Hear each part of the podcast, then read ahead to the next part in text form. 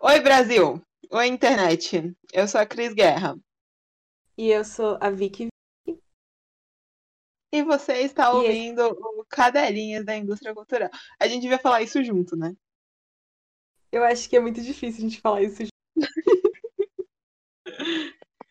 eu já comecei causando, mas enfim. Eu sempre começo causando, né? Não é como se fosse uma grande novidade.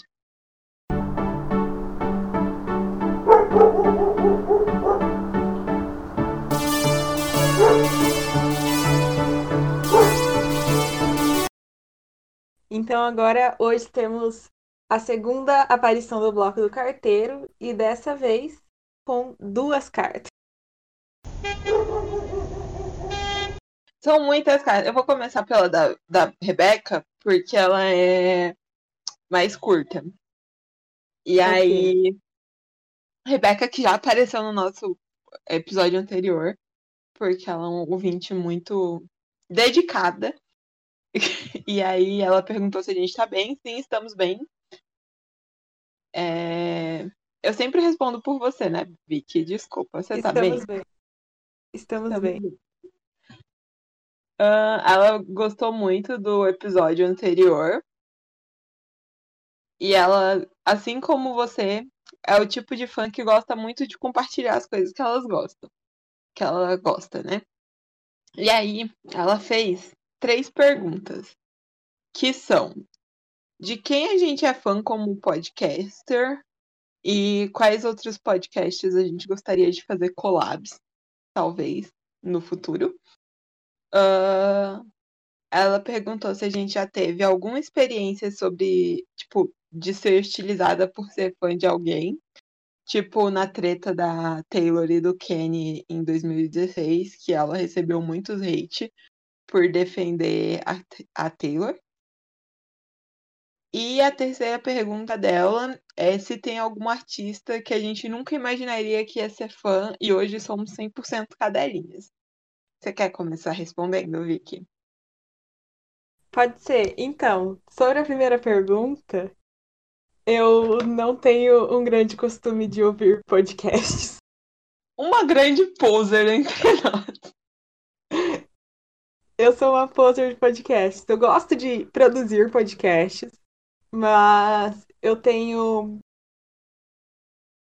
digamos, preguiça de começar podcasts, porque quando eu posso ouvir podcasts, também significa que eu posso ouvir música. E eu gosto muito de ouvir música. Então eu posso ouvir música e ler informações sobre algo interessante ao invés de ouvir as informações. Então, essa é sempre uma opção mais atrativa para mim. Não, não é uma coisa boa de falar, eu sinto. Não é uma boa ah, publicidade pro podcast. Eu acho que é normal. Eu Obrigada. também escuto muitos podcasts. Mas e você, Cris? Uh, então, eu eu escuto poucos podcasts, mas os que eu escuto eu sou muito viciada. Eu muito viciada no Modus Operandi, que era a Carol Moreira com a Mabê. E elas falam sobre reais e eu sou, tipo, viciada. Eu passo o inteiro ouvindo sobre crimes. E quando eu descobri o podcast, eu fiz uma maratona que eu passava, tipo, assim, 100% do meu tempo ouvindo o podcast. O que é muito bizarro se você for para pensar, porque eu estava ouvindo sobre crimes que de fato aconteceram. Então eu ficava ouvindo, tipo, ah, porque fulano decapitava suas vítimas e, sei lá, bebia o sangue delas. E eu fico, tipo, muito entretida ouvindo podcasts de crimes reais. Aí eu tô, sei lá, fazendo uma faxina no meu quarto, ouvindo esse podcast. Eu trabalho, às vezes, dependendo do que eu tô fazendo no trabalho, ouvindo esse podcast. Eu, sei lá, eu faço absolutamente tudo. Lavo meu cabelo ouvindo esse podcast. O que é um pouco, assim, talvez seja um pouco comprometedor para mim como pessoa. Mas eu gosto muito do modus operandi. Uh, eu escuto bastante também o Rodor Cavalo, apesar de eu não estar ouvindo muito recentemente, faz um tempão que eu não escuto. É, mas é um podcast da Flávia Gazi com a Mikan, né? A Miriam Castro. E elas falam, tipo, é um podcast para ler e reler as Crônicas de Gelo e Fogo. Então, cada episódio é um é um capítulo das Crônicas de Gelo e Fogo. Ano passado elas terminaram o primeiro livro e agora elas estão tipo no comecinho do segundo. E quando começou o segundo, eu meio que larguei um pouco mão porque eu ainda não comecei a reler. Mas eu reli o primeiro ano passado junto com elas e foi muito legal. E é um podcast que eu escuto bastante. Também tem, assim, que eu não posso deixar de fora, o Pode Entrar, que tem muitas apresentadoras, eu não vou conseguir falar o nome de todo mundo para não esquecer de ninguém, mas que todas são muito amigas minhas, muito queridas, mas que elas falam sobre vampiros. E aí, tipo, elas consomem uma mídia de vampiros. E aí elas comentam no podcast. E eu amo todos os episódios do Pode Entrar. Inclusive, já participei de um falando de Midnight Sun. Escutem. Uh, e é isso, eu acho. Mas eu não sei se eu faria, tipo, se seria um bom fit. Talvez o Rodo a Cavalo seja um bom fit pro, pro Cadelinhas, porque As Crônicas de Gelo Fogo é uma obra da indústria cultural. Mas eu não sei se podcasts de true crime seriam um, um bom fit pra gente. Eu adoraria participar. Por favor, me, me chamem para comentar crimes, porque eu adoro. Mas... Eu acho que se a gente for fazer um episódio sobre o fandom da morte, daí é o ser... meu, meu maior fandom. Então, eu acho que esses são os meus podcasts favoritos. E que eu sou mais fangirl de podcast, assim. Sobre a segunda pergunta, eu não acho que eu tenha passado por alguma coisa desse tipo ainda. De tipo, de ser, tipo, de fato hostilizada por um. por fazer parte de um fandom, sabe? Eu acho que comigo só aconteceram coisas do tipo, ai, você gosta de tal coisa? Eu não gosto dessa coisa. E aí eu fico tipo, foda-se, eu não tô te obrigando a escutar, ou ouvir, ou consumir. Não gosta aí na sua casa, não é problema meu. E aí eu fico um pouco irritada com esse tipo de comentário. Mas, fora isso, nunca recebi ameaças de morte nem nada do tipo. Até porque eu bloqueio todo mundo, então não corro muito esse risco. É, eu nunca passei por algo nesse nível também. Mas essa questão mesmo, quando você é fã de coisas tipo One Direction, quando você é adolescente, você vai ouvir pessoas fazendo comentários que não são muito agradáveis de se ouvir. Mas não são comentários do tipo pesados assim, com ameaças e coisas semelhantes. Sim. Eu acho que a treta Kane e Taylor em 2016 foi muito intensa. E graças a Deus eu não tô em nenhum dos dois fandoms. Então, tipo. É. É um. Sobre isso, é... já cai um pouco na minha terceira pergunta, porque algo artista que eu não pensava que eu seria fã do jeito que eu sou hoje é a Taylor Swift. Plot twist! Sim, talvez se eu tivesse sido fã da Taylor Swift naquela época, o que eu não era. Daí eu poderia ter passado por uma situação dessas, mas como eu não estava distante. Uh, eu vou deixar para responder essa pergunta lá no final, porque eu acho que ela tem a ver com um dos biscoitos que eu vou dar. Então, Suspense. fica aí o mistério. Aquelas para reter o ouvinte. Isso. Até o final. Enfim, beijo, Bex. Muito boas as suas perguntas sempre. Eu sempre fico muito instigada para respondê-las quando a gente recebe. E eu amo que você coloca cachorrinhos no assunto do e-mail. Eu acho tudo. Obrigada ah, pelo e-mail, Bex. Você quer ler o segundo e-mail? Pode ser. O segundo e-mail que recebemos é da Larissa Bonfim. E ela mandou. Beijo, Larissa. Beijo, Larissa. E ela mandou um e-mail, per... começa perguntando: Oi meninas, vocês estão bem? E, novamente, estamos bem. Sim, é... estamos é... ótimos. Sim. E ela fala, ela começa e-mail pedindo desculpas se ela estivesse intrometendo muito. E falando, Não está. Já... Não está. É. Tranquila. Não peço desculpas por mandar e-mail.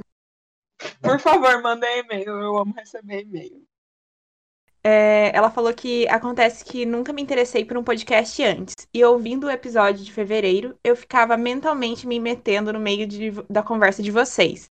E sentia a necessidade de vir aqui mandar um e-mail porque eu sou lida e queria participar mais ativamente do podcast. Muito bem-vinda, Larissa, a sua participação no nosso podcast. Eu, eu também sou esse tipo de pessoa que fica re respondendo podcasters, então eu fiquei me sentindo muito honrada com, com, essa, com esse comentário. Feliz em saber que as nossas conversas geram esse tipo de envolvimento. Sim, eu fiquei muito feliz, de verdade. É, e daí ela fala que o primeiro ponto dela é, na verdade, uma sugestão de tema. É, e daí ela fala que se não quiser falar dessa parte no programa para não dar um spoiler de um futuro episódio, não precisa falar, só para guardar na caixinha de sugestões. Mas acontece, Larissa, que a gente já trouxe o seu tema. o seu tema já é esse episódio. Então, não é um spoiler. A Larissa sugeriu que a gente fizesse um episódio sobre cultura do cancelamento e qual é a nossa opinião individual sobre isso. Então, estamos aqui. Ela fala que ela pensou nesse tema porque é algo que está sendo muito falado. Isso sou eu lendo o e-mail no momento. Eu tô meio lendo, meio comentando. Então tem essas variações, mas entre aspas. Porque pensei nesse tema porque é algo que está sendo muito falado por conta do BBB e é um tema cheio de controvérsias. Eu mesma não acredito 100% na cultura do cancelamento. Acredito que muitas coisas, incluindo pessoas, foram canceladas por bobagens e esse aprisionamento, ou até mesmo trauma, não deixa espaço para o cancelade aprender com os erros e evoluir. Fecha aspas. Então aqui estamos nós, Larissa, com Como o seu tema. Eu amei a, a, sugestão de tema e aí eu fiquei enchendo o saco da Vicky pra gente fazer logo. Na verdade, foi uma conversa. tipo, no mesmo dia, a gente já decidiu que esse seria o tema. Sim. Deixa eu ser dramática, Vicky. É. Deixa eu construir essa persona de pessoa dramática. Ok.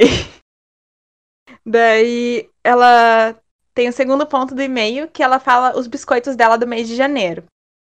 E ela separou o livro Daisy Jones e The Six, da Taylor Jenkins Haidt, que foi a primeira leitura dela do ano, e Os Sete Maridos de Evelyn Hugo, que ela falou que leu assim que comprou.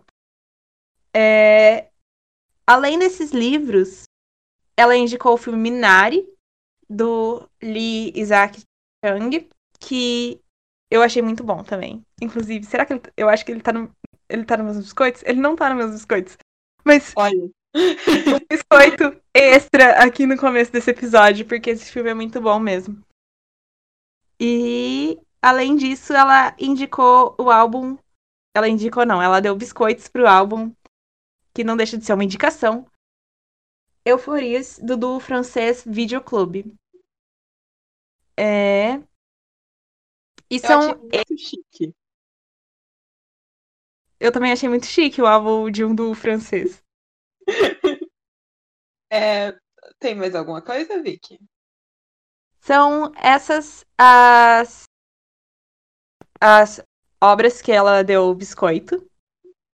E daí ela termina falando que acho que não tem mais nada para falar, além de para parabenizar vocês pelo podcast que tô adorando. É isso, beijos. PS, continue falando mal da escola de Frankfurt. Fr fuck escola de Frankfurt, all my homes hate escola de Frankfurt. eu amei esse final. Obrigada, Larissa, por tudo. É, eu queria comentar que eu tenho os Sete Maridos de Evelyn Hugo aqui, no, aqui em casa. Eu ainda não li, e eu vi que ela comentou que esse livro tem meio que uma maldição. Quer dizer, os livros da Taylor Jenkins Hyde têm meio que uma maldição, que o que você lê primeiro é o seu favorito. Que não foi o caso da Larissa, pelo que ela comentou no e-mail, que ela gostou mais do segundo que ela leu. Mas eu tenho um pouco de medo de ler Sete Maridos de Evelyn Hugo. Eu vou ler ele em breve, por favor Não me cancelem. Mas eu tenho um pouco de medo, porque as pessoas gostam muito, e aí eu fico tipo, meu Deus, porque eu tenho medo de talvez não gostar tanto assim e me odiarem. Mas eu vou ler, eu adorei as indicações. Eu vou olhar tudo depois com calma, porque eu sempre esqueço de olhar, mas eu olho. Então, obrigada, Larissa, por absolutamente tudo. Inclusive, eu acabei de relendo aqui Tipo, eu tinha lido o e-mail antes e agora eu estava lendo por cima, pegando os seus biscoitos, Larissa, porque não ia ficar muito longo se a gente lesse os dois e-mails de hoje inteiros, então a gente está fazendo uma leitura mais dinâmica e tentando uma forma de. Uma forma nova de trazer os, bis... os biscoitos, não, de trazer. Os e-mails o... e o carteiro. Os e-mails. Isso, pra gente não ficar lendo os e-mails inteiros.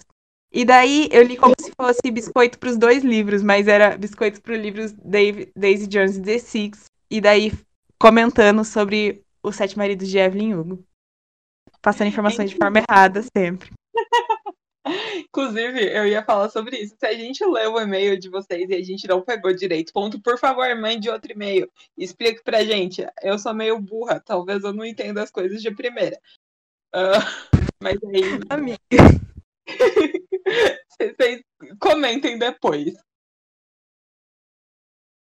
Uh, então, vamos para o nosso tema, que, como a Vicky falou, foi sugerido pela Larissa. Novamente, um beijo, Larissa. Uh, e a gente vai falar sobre beijo, cancelamento. Hoje a gente vai falar sobre cancelamento, um tema polêmico, um tema difícil, um tema complicado, um tema. né? É, um tema que dá o que falar na internet e divide opiniões e gera caos e tumulto.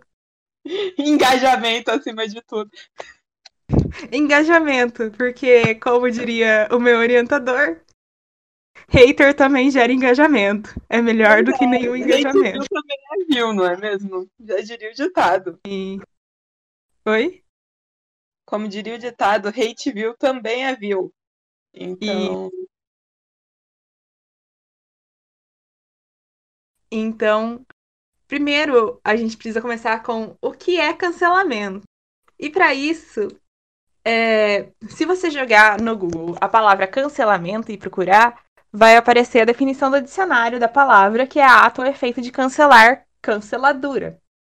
Mas não é exatamente o que acontece na internet, mas é uma tentativa de cancelar pessoas a cultura do cancelamento? Uh, então, essa coisa de cancelamento tá na internet há muito tempo já, eu acho. Que eu me lembro disso acontecendo na internet, mas nunca com a, as proporções que estão sendo tomadas recentemente, assim. E eu acho que é uma coisa de tipo dois anos pra cá que as pessoas ficaram muito doidas nesse, nesse sentido. E aí absolutamente tudo pode te, te cancelar neste momento. E eu não sei como eu me sinto sobre isso, porque eu acho que existem coisas diferentes e todas elas são taxadas como cancelamento. E aí eu acho um pouco antiprodutivo, sabe? Assim, o cancelamento em si é um pouco antiprodutivo, porque ele acaba é, tomando proporções assim bem esquisitas e tipo de perseguição e tudo mais. O que eu acho que não é o caminho para a gente se tomar, mesmo quando a pessoa comete erros graves assim.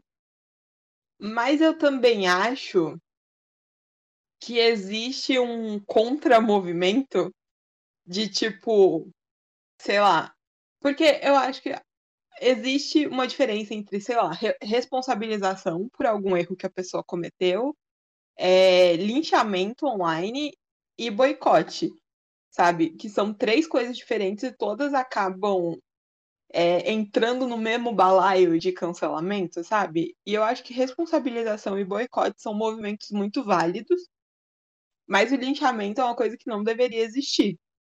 E, tipo, quando a gente joga tudo no mesmo bonde, é contraprodutivo para absolutamente tudo. Eu acho que o cancelamento em si é muito contraprodutivo, mas eu acho que também tem que, tem que saber diferenciar o que é o que, sabe? Porque recentemente uma coisa que eu tenho visto bastante que tem me irritado muito é do tipo, pessoa comete um erro. E aí as pessoas vão lá e falam: Olha, isso que você fez é errado. E aí a pessoa vai lá e fala assim: Não, porque eu estou sendo cancelada. E tipo, mano, você não está sendo cancelada, você está sendo responsabilizada por um erro que você cometeu. Sabe? É tipo, as pessoas estão cobrando uma coisa que, a, que você fez e que não tá certa. Então, tipo, sei lá, a pessoa é racista, a pessoa é homofóbica, a pessoa é escrota de alguma forma. E aí a audiência dela vai lá e fala assim: putz, não esperava isso de você, Fulaninho. Porque isso que você tá fazendo tá, tá zoado, tá errado, tá ruim, inclusive crime. Uh, e aí a pessoa fala, não, porque não se pode fazer mais nada porque eu estou sendo cancelada. E aí eu fico tipo, tá bom, Juliana, vai lá. Fica aí, então. E aí eu Sim. fico com raiva. Eu acho que você separou pontos muito importantes. E daí tem a questão do linchamento, né? Que a pessoa, ao invés de simplesmente apontar o erro da outra pessoa, vai lá e às vezes faz algo ainda pior em cima pra apontar o erro. E... É, assim, usando exemplos do BBB agora, que tipo, como que chama o moço que saiu essa semana? Nego Di? Isso. É, que ele saiu e assim, ele foi muito babaca dentro da casa, ele tomou atitudes ruins. Assim, eu não assisto o BBB na TV, eu assisto o BBB via Twitter e meus amigos. então, é, é essa a bolha que eu frequento do BBB. Mas, assim, eu já tinha visto algumas coisas dele sendo bem escroto dentro da casa.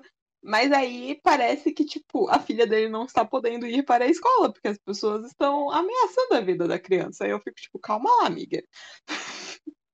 uma coisa é uma coisa, outra coisa é outra coisa, sabe? Tipo, vamos com calma, vamos baixar a bola, vamos refletir um pouco. Eu já vi gente comentando que estão atrás do filho da Carol Conká, assim, de uma forma também de mandar ameaça e coisa assim. E... Agora me diz que a criança tem a ver com isso. Ele não tem culpa Exato. que a mãe dele é uma escrota. Desculpa, gente, eu me exalto falando BBB. E daí são coisas que tomam proporções que, tipo assim, essas pessoas em específico, enquanto elas estão dentro da casa do Big Brother, elas não vão ouvir nada. Então as pessoas vão atrás de pedir posicionamentos ou de pedir ou de mandar ameaças para as pessoas que nem são as pessoas que estão sendo canceladas. Sim, eu acho isso muito. Eu fico muito com raiva disso também, do tipo assim. Exemplo, Vicky comete um erro. E aí as pessoas vão no meu Twitter, porque eu sou amiga da Vicky, pra falar assim, nossa, você anda com esse tipo de gente. Eu falo, tipo, mano, eu, eu, talvez eu esteja tão chocada quanto vocês. E, tipo assim, eu não sou sua mãe, eu não sou responsável pelas coisas que você faz, sabe? Tipo, calma lá. Sim. Então, se vocês forem reclamar da Cris, reclamar da série Ele e Stony, não venham reclamar comigo. Reclamem exclusivamente comigo. Mas, Mas... É, é foda isso, né? Sim, é tipo terceirização do cancelamento. É, tipo, é, eu acho que as pessoas levam muito ao pé da letra aquela máxima do tipo, diga com, me, com quem andas que eu direi quem és. E tipo Sim. assim, tipo, calma, às vezes nem eu sei com quem estou andando. Inclusive, me avisem se eu tiver algum amigo escroto. Isso. É... Porque também tem o outro lado, né? Também tem as pessoas que andam com pessoas que são escrotíssimas que fazem coisas erradas o tempo todo e fica passando pano pro amigo. O erro do amigo não vê, mas o erro de todas as outras pessoas do mundo vê. É, aí também já é zoado. É, essa pessoa merece ser cancelada. Sim. Aquelas, né? Tipo, fazendo um, tribunal de cancelamento que virou um episódio. Não estamos fazendo um tribunal de cancelamento. Bateu o martelo. Pronto. Uh, Mas aí eu acho que, tipo, como eu disse, existem níveis diferentes, né? Porque eu acho que, tipo, responsabilizar as pessoas do erro é muito necessário e é muito importante, porque é um pouco não o movimento contrário do cancelamento, porque eu acho que o cancelamento ele acontece de uma forma que, tipo, você tá tentando restringir todo o acesso dessa pessoa, né? Então, por exemplo, novamente, pessoa pública cometeu algum erro. Você fala assim, não vou mais consumir nada. Meu Deus do céu, minha, minha dicção foi pro buraco agora. Fala, você fala, tipo, não vou mais consumir nada dessa pessoa, não vou financiar ela de forma alguma, porque não concordo com essa atitude. E aí, isso eu acho que é um movimento, tipo, que pode ser válido no caso de, tipo, marcas grandes que, sei lá, apoiam um governo que você não apoia, apoia políticas que você não apoia, eu acho completamente válido você estar no seu direito de não consumir essa coisa porque você não apoia o que ela faz e o que ela representa. Inclusive, eu faço muito isso. De tipo, assim, é um boicote único? Às vezes sim. Mas eu não me sinto confortável, por exemplo, é, comprando em mercados que tenham casos de assassinar pessoas negras, por exemplo. É uma coisa que eu não faço. Então, assim, se eu sei de que alguma coisa desse tipo já aconteceu dentro desse mercado, eu evito ao máximo consumir coisas desse mercado. O que é muito difícil, porque conglomerados de mercado são muito. Tipo, tem três mercados de verdade. E aí ele só tem filiais diferentes. Uh, mas enfim, marca de roupa que tem, sei lá, casos de escravidão, por exemplo eu me esforço para não consumir. E isso é um movimento de boicote. É um movimento completamente válido e eu acho que a gente precisa é, se responsabilizar um pouco pelas coisas que a gente consome, sabe? E, e é um movimento que eu tento fazer, por exemplo. É, chamar a atenção de artistas que você gosta quando eles cometem algum erro, novamente. É um movimento de responsabilizar pelo erro. Inclusive, uma coisa que aconteceu, assim, relativamente recentemente, que foi o caso da Marília Mendonça, que eu acho que é um caso muito importante, muito, tipo, como que chama? Relevante? Não, não sei se é relevante. Eu acho que é um caso que cabe muito no que a gente tá falando aqui. Eu não sei. Uma palavra. Tem uma palavra para isso, mas eu não tô lembrando dela agora. Mas é um caso muito bom pra gente exemplificar, porque, por exemplo, porque pelo que eu me lembro, assim, contando o caso por cima, ela tava fazendo uma live, e aí, tipo, no intervalo da live, ela fez um comentário um pouco, trans, um pouco transfóbico, não, ela fez um comentário transfóbico. Uh, e aí as pessoas ficaram, tipo, putz, decepcionada com Marília Mendonça, não esperava isso dela. E assim, eu vi muita gente comentando isso na minha timeline e tudo mais, tipo, falando que foi uma coisa errada que ela fez, sabe? Porque Transfobia é errado. Não apoiamos transfóbicos neste podcast. Boicotamos J.K. Rowling nesse podcast. Sim, por favor. Sou, sou, contra. Essa é uma que tá cancelada, real, na minha, na minha lista. Inclusive, é um outro caso que a gente pode comentar. Uh, e aí, enfim, eu vi muitas pessoas comentando sobre isso.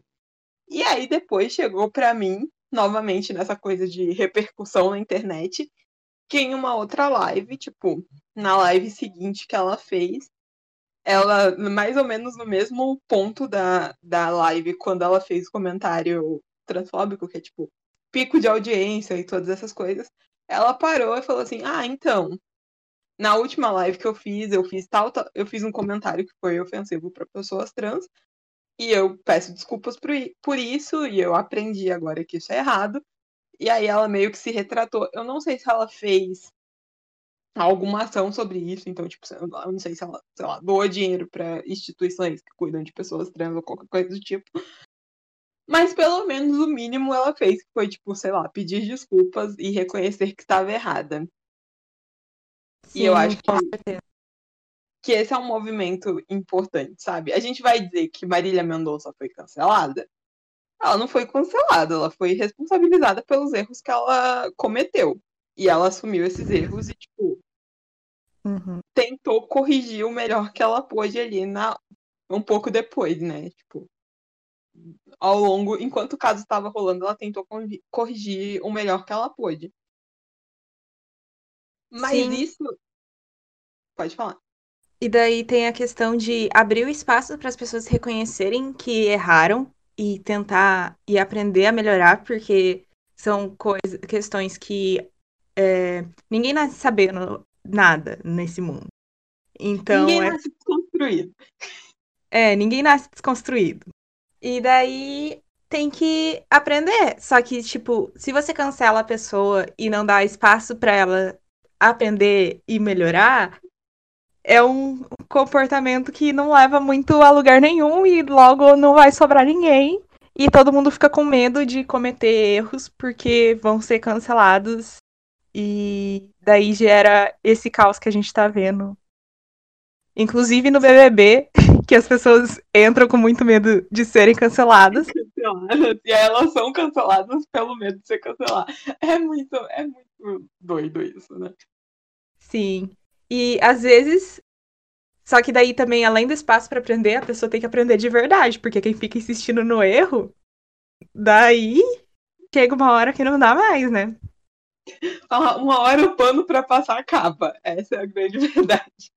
Chega uma hora que você fala, porra, também você não tá aprendendo, você tá tirando uma com a minha cara. E eu- uma coisa que eu fico muito irritada com pedidos de desculpas públicos é quando as pessoas falam, tipo assim, desculpa se eu, te- se eu, se eu ofendi alguém ou se alguém se sentiu ofendido. Eu, eu fico com ódio quando as pessoas falam, tipo, desculpa se alguém se sentiu ofendido, porque ela tá totalmente transferindo a culpa pra pessoa que se ofendeu com a merda que ela falou do que com, enfim, o fato dela ter feito merda de verdade.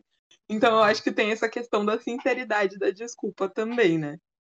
Sim, e agora com o Big Brother, a gente viu também a desculpa pré-gravada para erros ainda não cometidos. Eu A amo esse conceito. Eu vou desculpa- deixar desculpas gravadas pra erros que ainda não cometi. Sim, e também falar assim, gente, desculpa já antes se eu falar qualquer coisa, é o meu jeito. Não é desculpa não, caralho. Enfim, é isso. Eu fico com ódio. Desculpas genéricas, é. Sim, é São- uma desculpa, tipo, sei lá, como se fosse curar todos os problemas, sabe? Tipo, como diria o ditado, ninguém morreu depois que a desculpa foi inventada, não é mesmo? Sim. Ah, mas aí existem, eu acho que essas vertentes que a, que a gente já. ah, como que chama? Já abordou bastante. E aí, vamos entrar num tema cabeludo, Vic. Vamos. Qual dos temas Separar cabeludos? Arte do artista. Esse eu acho complicado. E eu acho que a gente pode falar da, da, da transfóbica, a- inclusive. A transfóbica TM, A, a, a- a autora transfóbica. Ela que é a J.K. Rowling. Pro caso de. também conhecida como a transfóbica. Sim. É, Existe.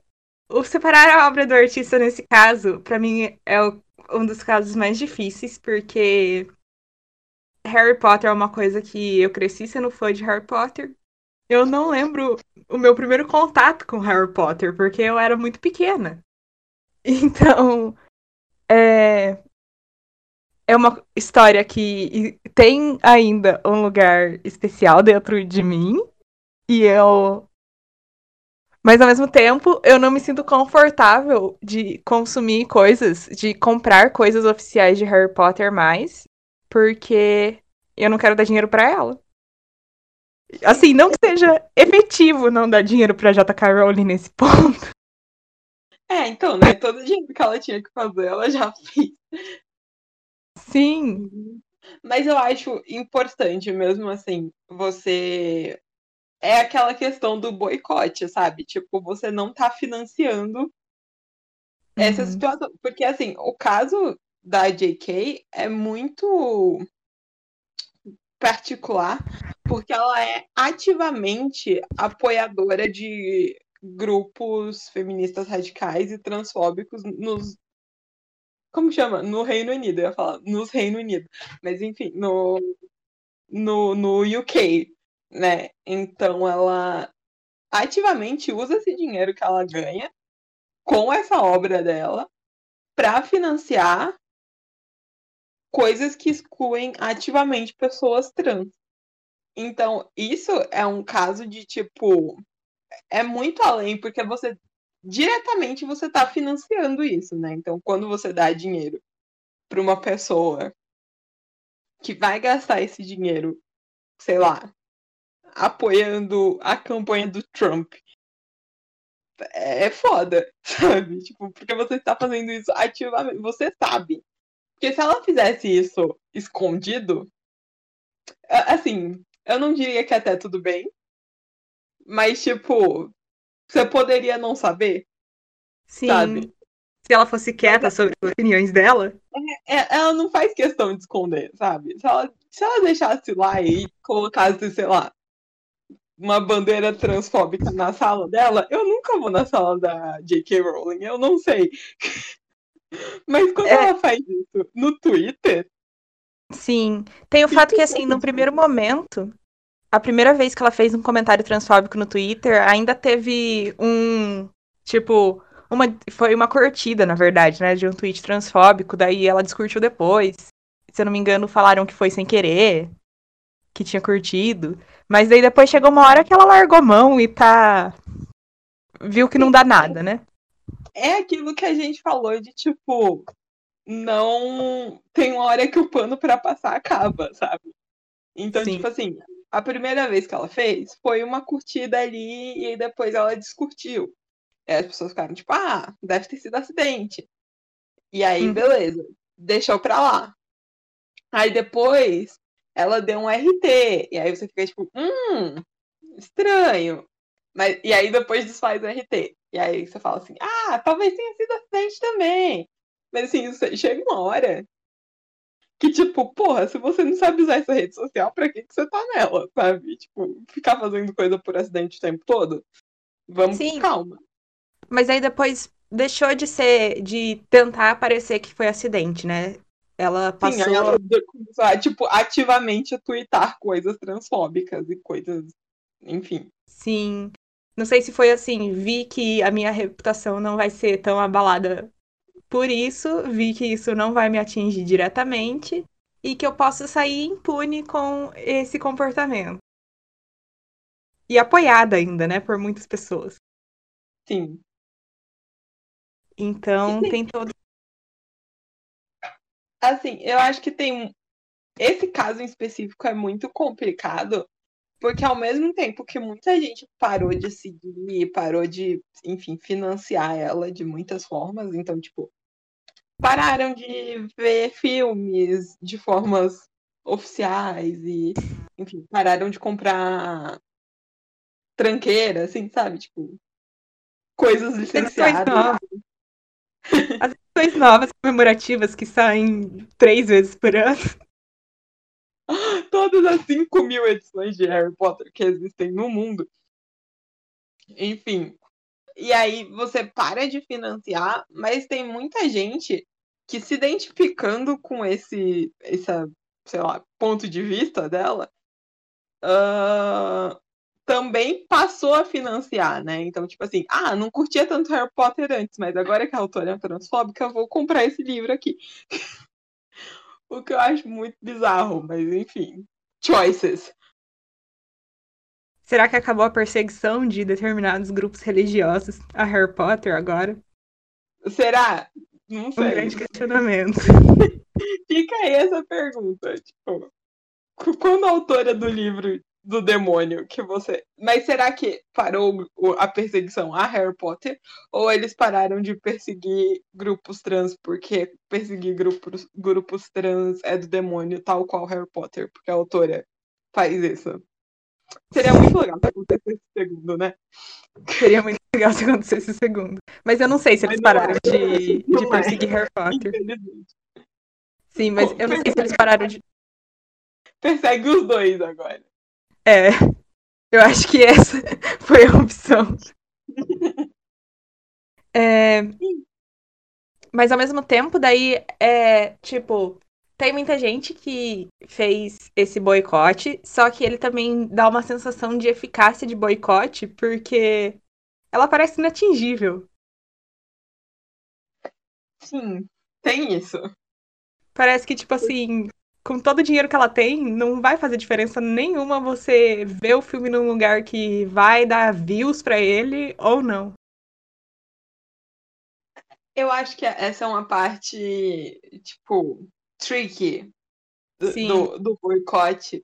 Porque eu acho que, tipo, talvez não seja tão efetivo de, tipo, realmente parar de financiar ela, porque afinal de contas ela tem dinheiro pra caralho, então foda.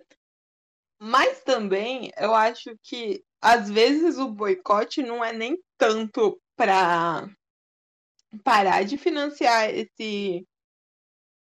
é, enfim, o que quer que você esteja boicotando, mas também é um pouco pra nossa consciência, sabe? Tipo, sei lá, eu não me sentiria confortável, isso eu falando de mim exclusivamente como indivíduo, indo numa livraria comprar livros novos de Harry Potter, sabendo que esse dinheiro, assim, mesmo que seja uma fração pequena dele, ele vai ser utilizado para esse tipo de coisa, sabe? Então eu acho que é muito da consciência das pessoas também. Sim, com certeza. Eu também não me sentiria confortável dando dinheiro pra ela, mas. Então, eu acho que tem esse lado também, que às vezes o boicote não é esperando acabar com aquela marca, ou aquela pessoa, ou aquela coisa, mas mais tipo, eu não concordo com isso, então eu não vou financiar. Ela tá financiada já, pena. Sim. Mas eu não vou fazer parte desse movimento, sabe? Aham. Eu Que eu pessoalmente. acho válido também. Não sei. Sim, eu pessoalmente parei de consumir coisas que vão dar dinheiro pra J.K. Rowling. Mas eu pessoalmente também fiz a escolha de continuar estudando Harry Potter, porque eu estudo o mito político em Harry Potter como primeiro como iniciação científica e agora como meu trabalho de conclusão de curso. E eu resolvi finalizar esse trabalho nesse tema mesmo. Mesmo eu tendo tido uma pequena crise sobre se eu deveria continuar ou não. E tem um eu vídeo. É, eu até postei um vídeo no YouTube falando porque eu decidi continuar estudando Harry Potter. Porque eu sinto que. é, eu escolhi continuar estudando porque Harry Potter continua sendo relevante culturalmente. Mas eu sinto que toda vez que você fala de Harry Potter, eu não me sinto confortável em falar simplesmente de Harry Potter. Eu preciso falar de Harry Potter e falar: olha, mas eu não concordo com a transfobia da autora de Harry Potter. Porque é importante pra mim ter esse posicionamento. Sim. Eu acho uma decisão válida. Assim, tipo. Até porque eu acho meio zoado você largar um trabalho que você já começou, sabe? Eu ia ficar muito triste se fosse eu no seu lugar. Tipo, eu estou estudando Beyoncé agora pro meu TCC. E se, tipo, daqui três meses Beyoncé for transfóbica ou escrota de alguma forma, eu vou ficar muito chateada. Porque eu estou dedicando meu tempo a ela. E um pouco da minha carreira acadêmica também. Eita, eu tô derrubando coisas aqui, meu Deus do céu.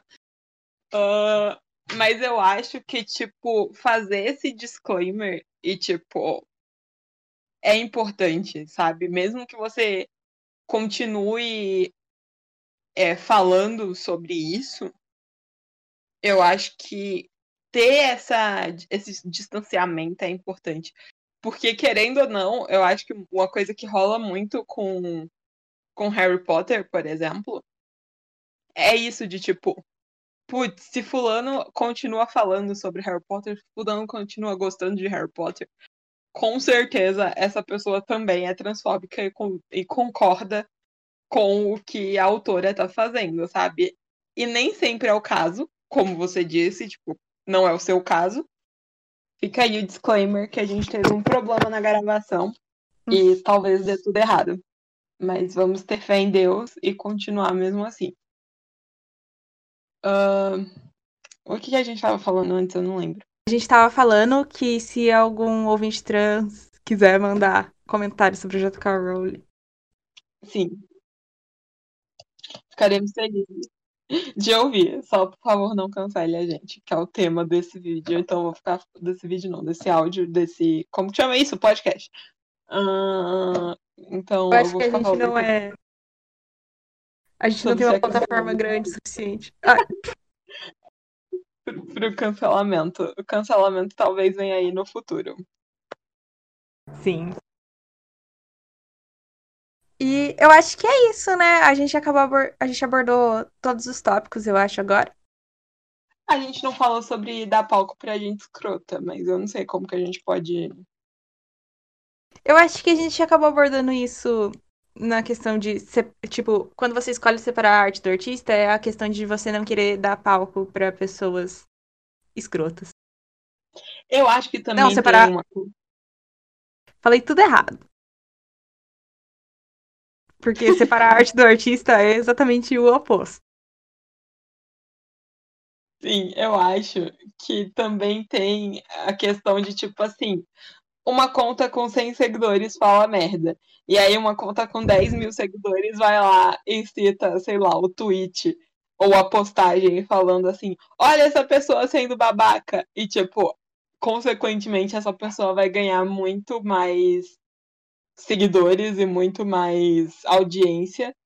Porque, tipo, às vezes, entre os seus 10 mil seguidores, existam pessoas que concordem com aquele tipo de pensamento. E aí, quando você dá mais plataforma para essa conta de, tipo, 50 seguidores, você, querendo ou não, você tá impulsionando a audiência dela, né? Então a gente tem que ter muito cuidado com isso, porque às vezes, como diria o ditado, hate view também é view.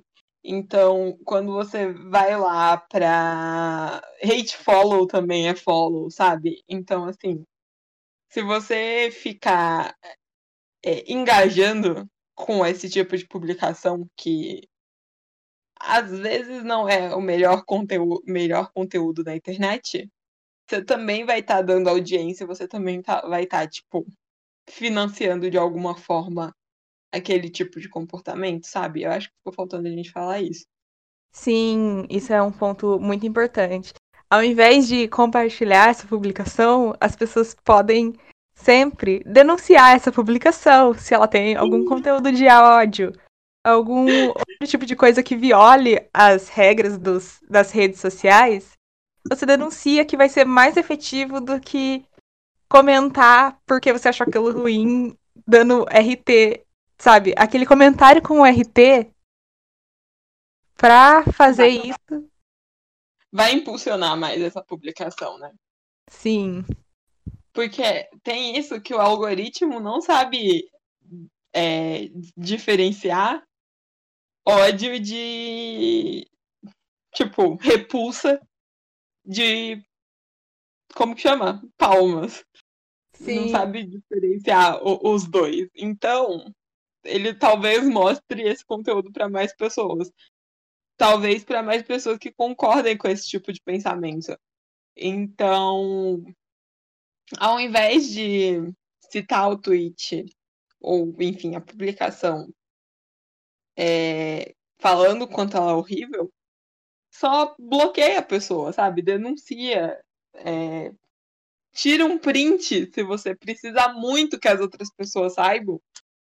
Tira um print e fala assim: olha que coisa horrível, sabe? Não dá audiência diretamente.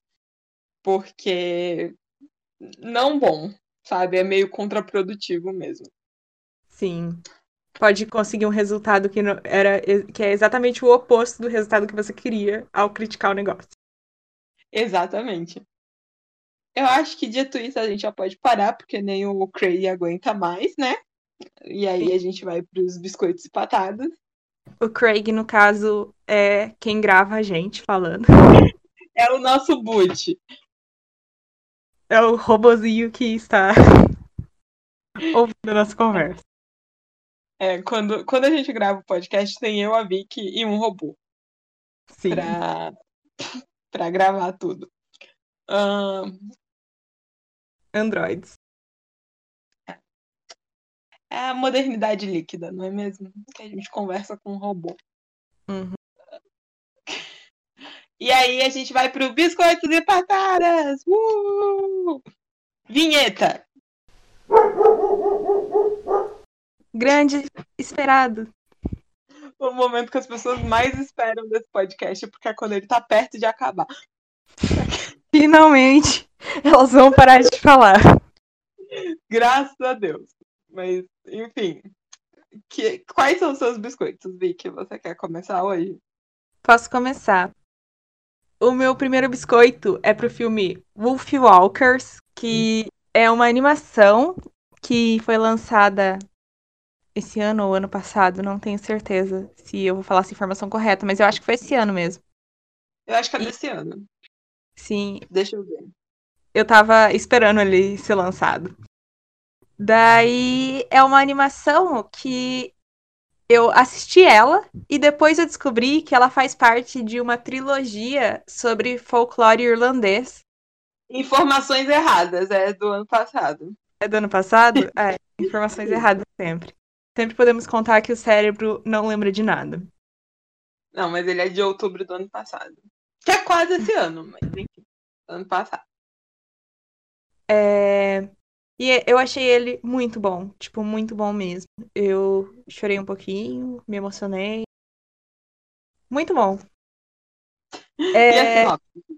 a sinopse. Eu não sei a sinopse de cabeça. Mas assim, ele é sobre Wolf Walkers, que são, tipo, Lobisomem. pes- pessoas que caminham com lobos. Lobisomens. É, eu acho que lobisomens pode ser uma aproximação erroneamente, errônea culturalmente, mas que, Desculpa. Desculpa, Irlanda. mas que faz sentido é, para para entender pra passar o conceito para os ouvintes.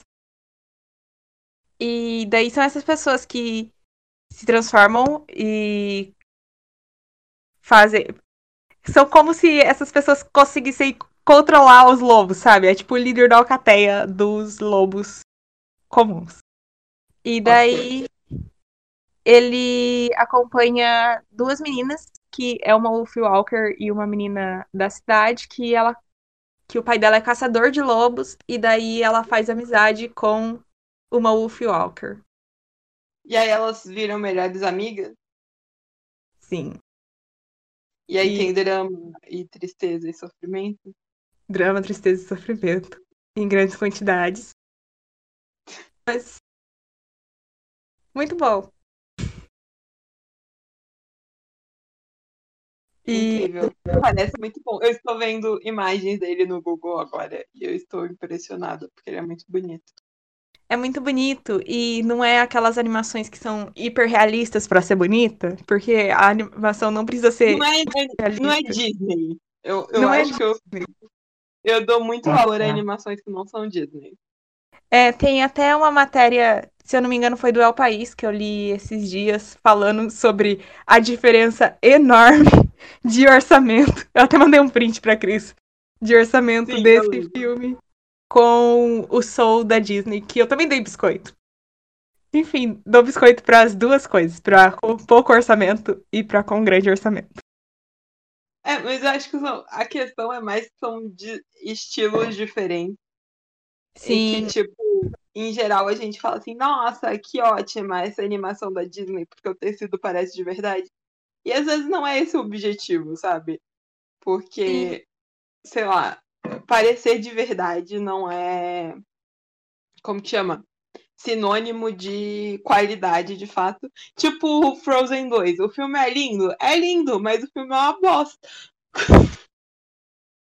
é, eu não sei muito do Frozen 2 também, não. Podia ter parado no 1. Sim, eu, eu fico com raiva porque eles não deram um arco de redenção pro Han. E eu amo o Han. o Hans. Desculpa, Hans. E aí eu fiquei com ódio. E eu achei o filme muito nada a ver com a Elsa Espírito da Floresta. Mas enfim. Eu não, Fica aí essa minha patada. eu não concordo com a afirmação sobre o Hans, mas. Eu amo o Hans. Perfeito, nunca errou. Meu Deus. Eu tenho, toda uma teoria. eu tenho toda uma teoria sobre isso. Se vocês quiserem, eu conto outro dia. Ok. E então vamos pro meu segundo biscoito, que os biscoitos musicais agora. E o meu primeiro biscoito musical é pra trilha sonora do novo filme Para, to do Para Todos os Garotos, da ou a finalização é Para Todos os Garotos Agora e Para Sempre, se não me engano, o nome do filme. Eu E- não sei, eu não vi o filme ainda. Peraí. Vou googlar, pode ir falando. E eu queria dar um biscoito pra trilha sonora desse filme, porque tem Hippocampus e tem The Grading Committee, que também tem uma cena de show no filme. E eu achei incrível as bandinhas indie ganhando reconhecimento e visibilidade num filme muito grande. E muito bom. Gostei mais disso do que do filme, inclusive. Fica o biscoito pra trilha sonora e a patada para o filme. Não, não, não, não vai chegar ao ponto de eu dar uma patada. Embora, às vezes, eu queria dar uma patada nela enquanto eu assistia. Eu não sei, eu não assisti, eu tô só causando, tá, gente? no- nos biscoitos da Vicky. Mas o nome do filme é Agora e Para Sempre mesmo. Para todos os garotos, agora e para sempre. Às vezes o cérebro lembra das coisas certas. Raramente. Altos e baixos nesse biscoito de patadas da Vicky. Sim. E pro álbum novo da banda Pale Waves, e é uma banda que eu gosto bastante. E eles têm um tweet muito engraçado que é falando assim que eles acham muito engraçado as pessoas reclamarem deles se vestirem tipo emo e daí cantarem música pop. Eu apoio. Eu não conheço eles, mas eu apoio. Eu apoio isso também. Porque A tipo meus dois neurônios. Se vestir de emo e cantar música pop. Amiga, sim, perfeitos. E Como que chama o novo álbum? o álbum? Boa É. pergunta. Eu tô tentando olhar aqui.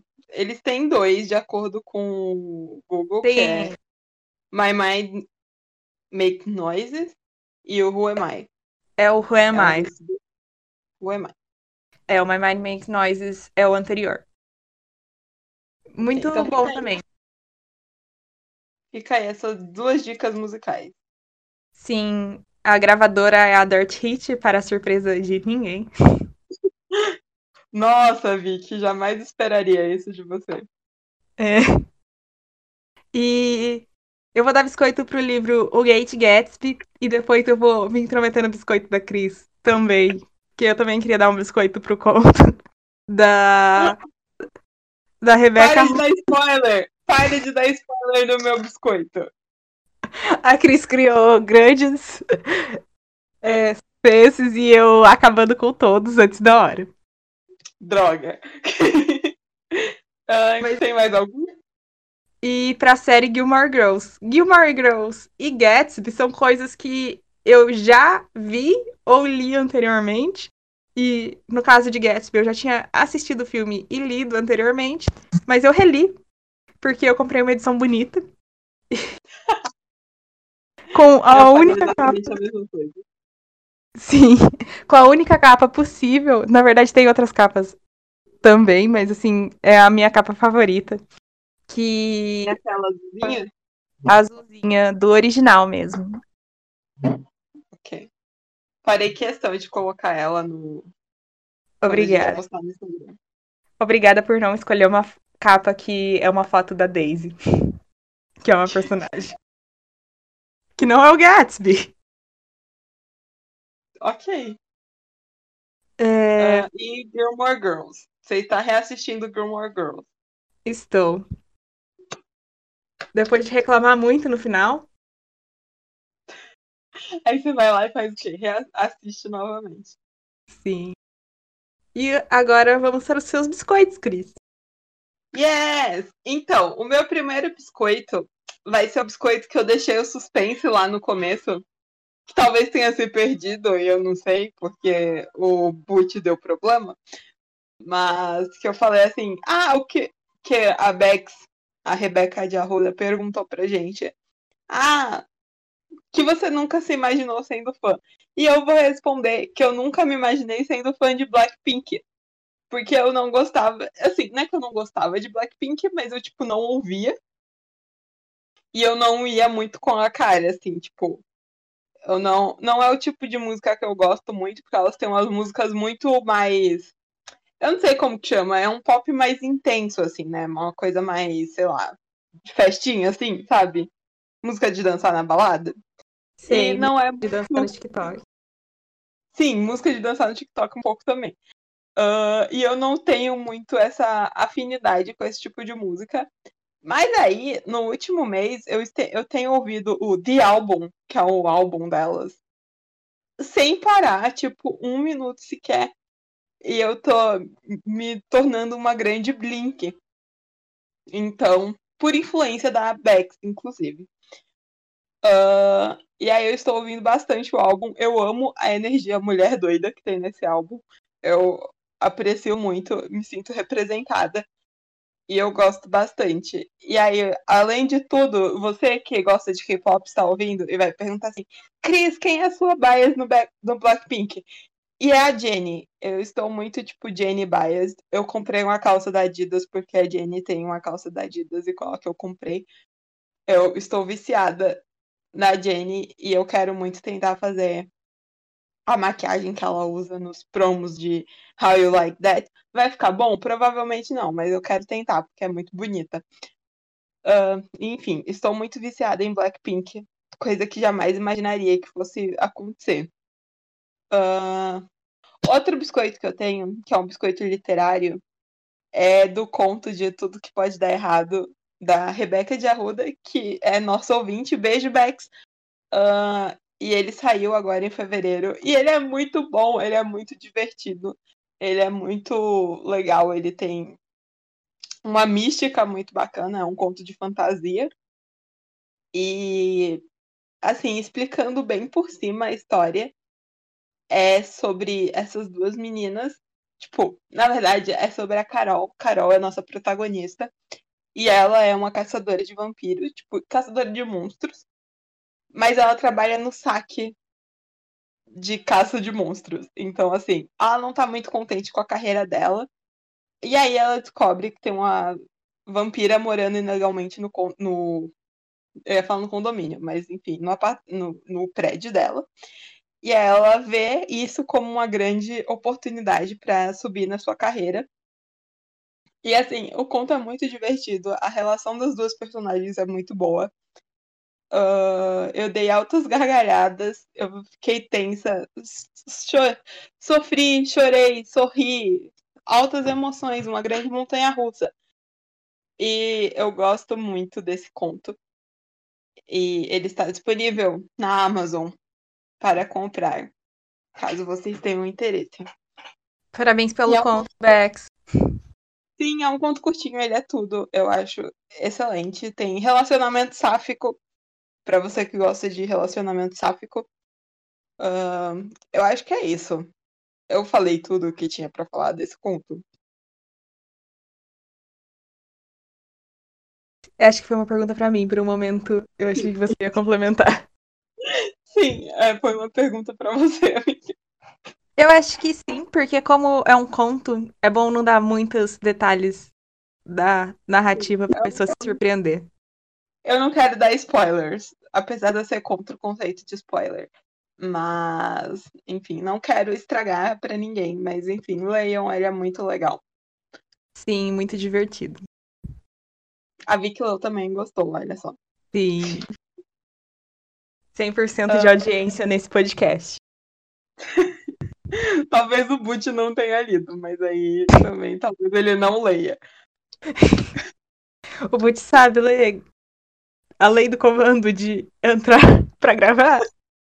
Boa pergunta. Eu acho que é a única coisa que ele sabe ler. Ele é, é, é isso. Uh, e aí, meu último biscoito é pra uma série que chama Why Woman Kill, que é muito boa. E, tipo assim, faltam uns dois episódios para terminar, mas eu estou dando biscoitos precipitadamente, porque that's how I roll.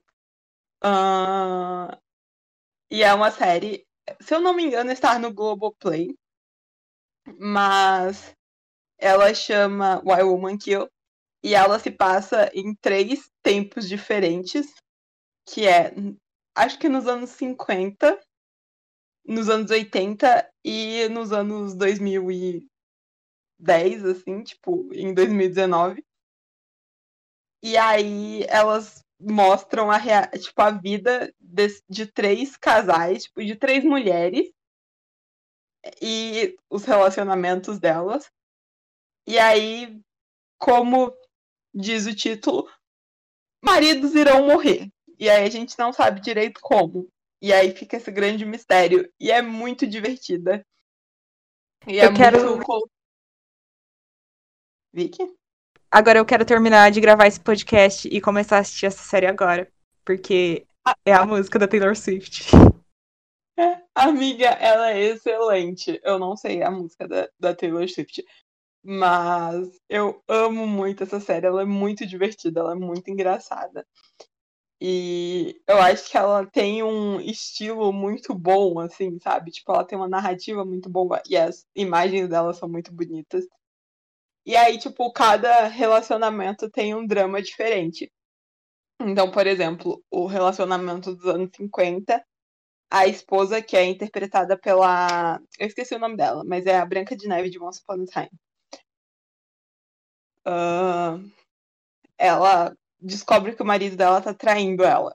E aí o plot dela é envolvendo essa traição. Aí o plot da segunda, que é a dos anos 80, que é interpretada pela Lucille, ela é perfeita.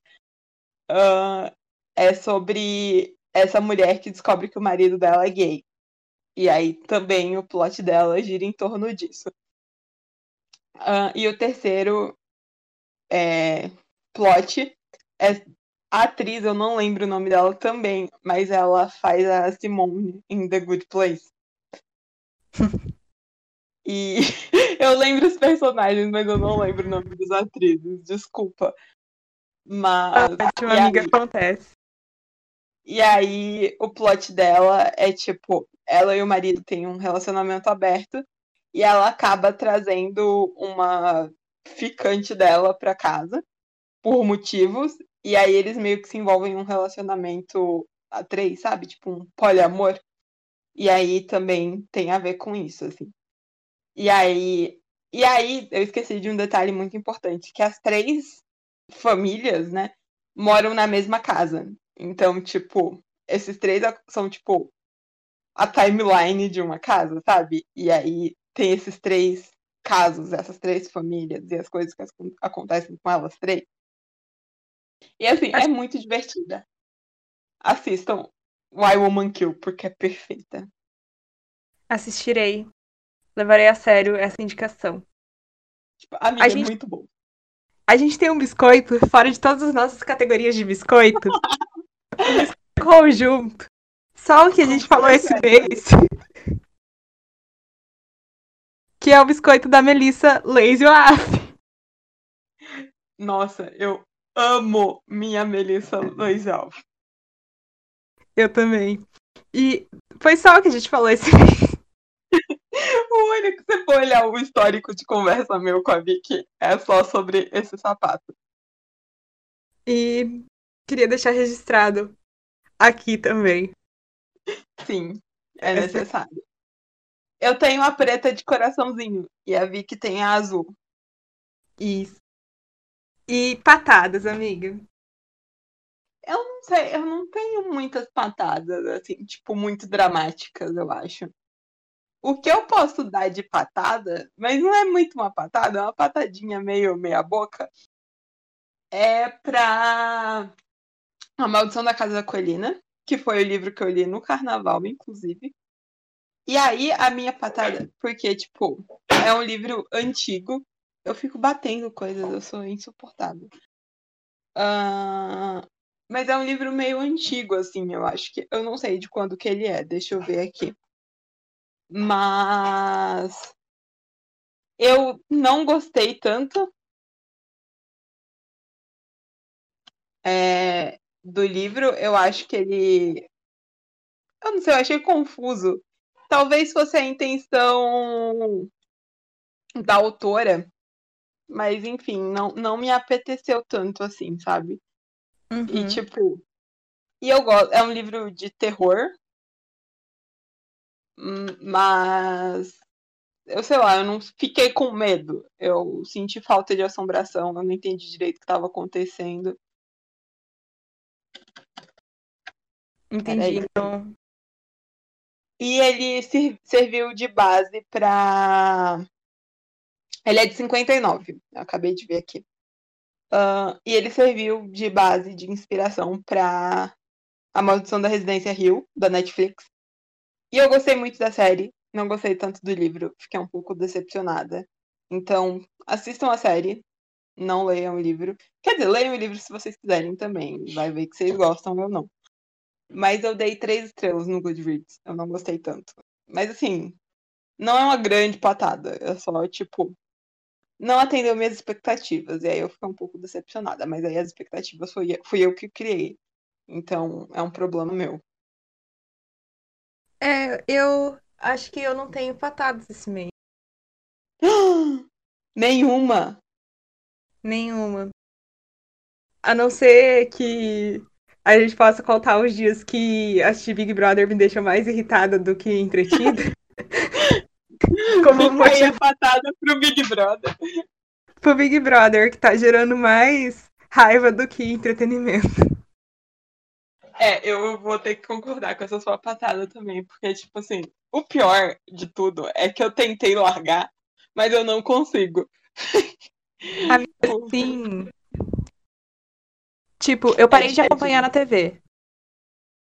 Ah, na TV eu nunca acompanhei, então. Eu faz. tentei no, eu tentei no começo, mas tava até deixando o meu sono desregulado, porque acabava e eu ainda não ia dormir. Porque eu ficava passando raiva. Eu ficava com raiva, eu ficava tweetando, falando, tipo, putz, que ódio da Carol com K. Foi, foram períodos difíceis.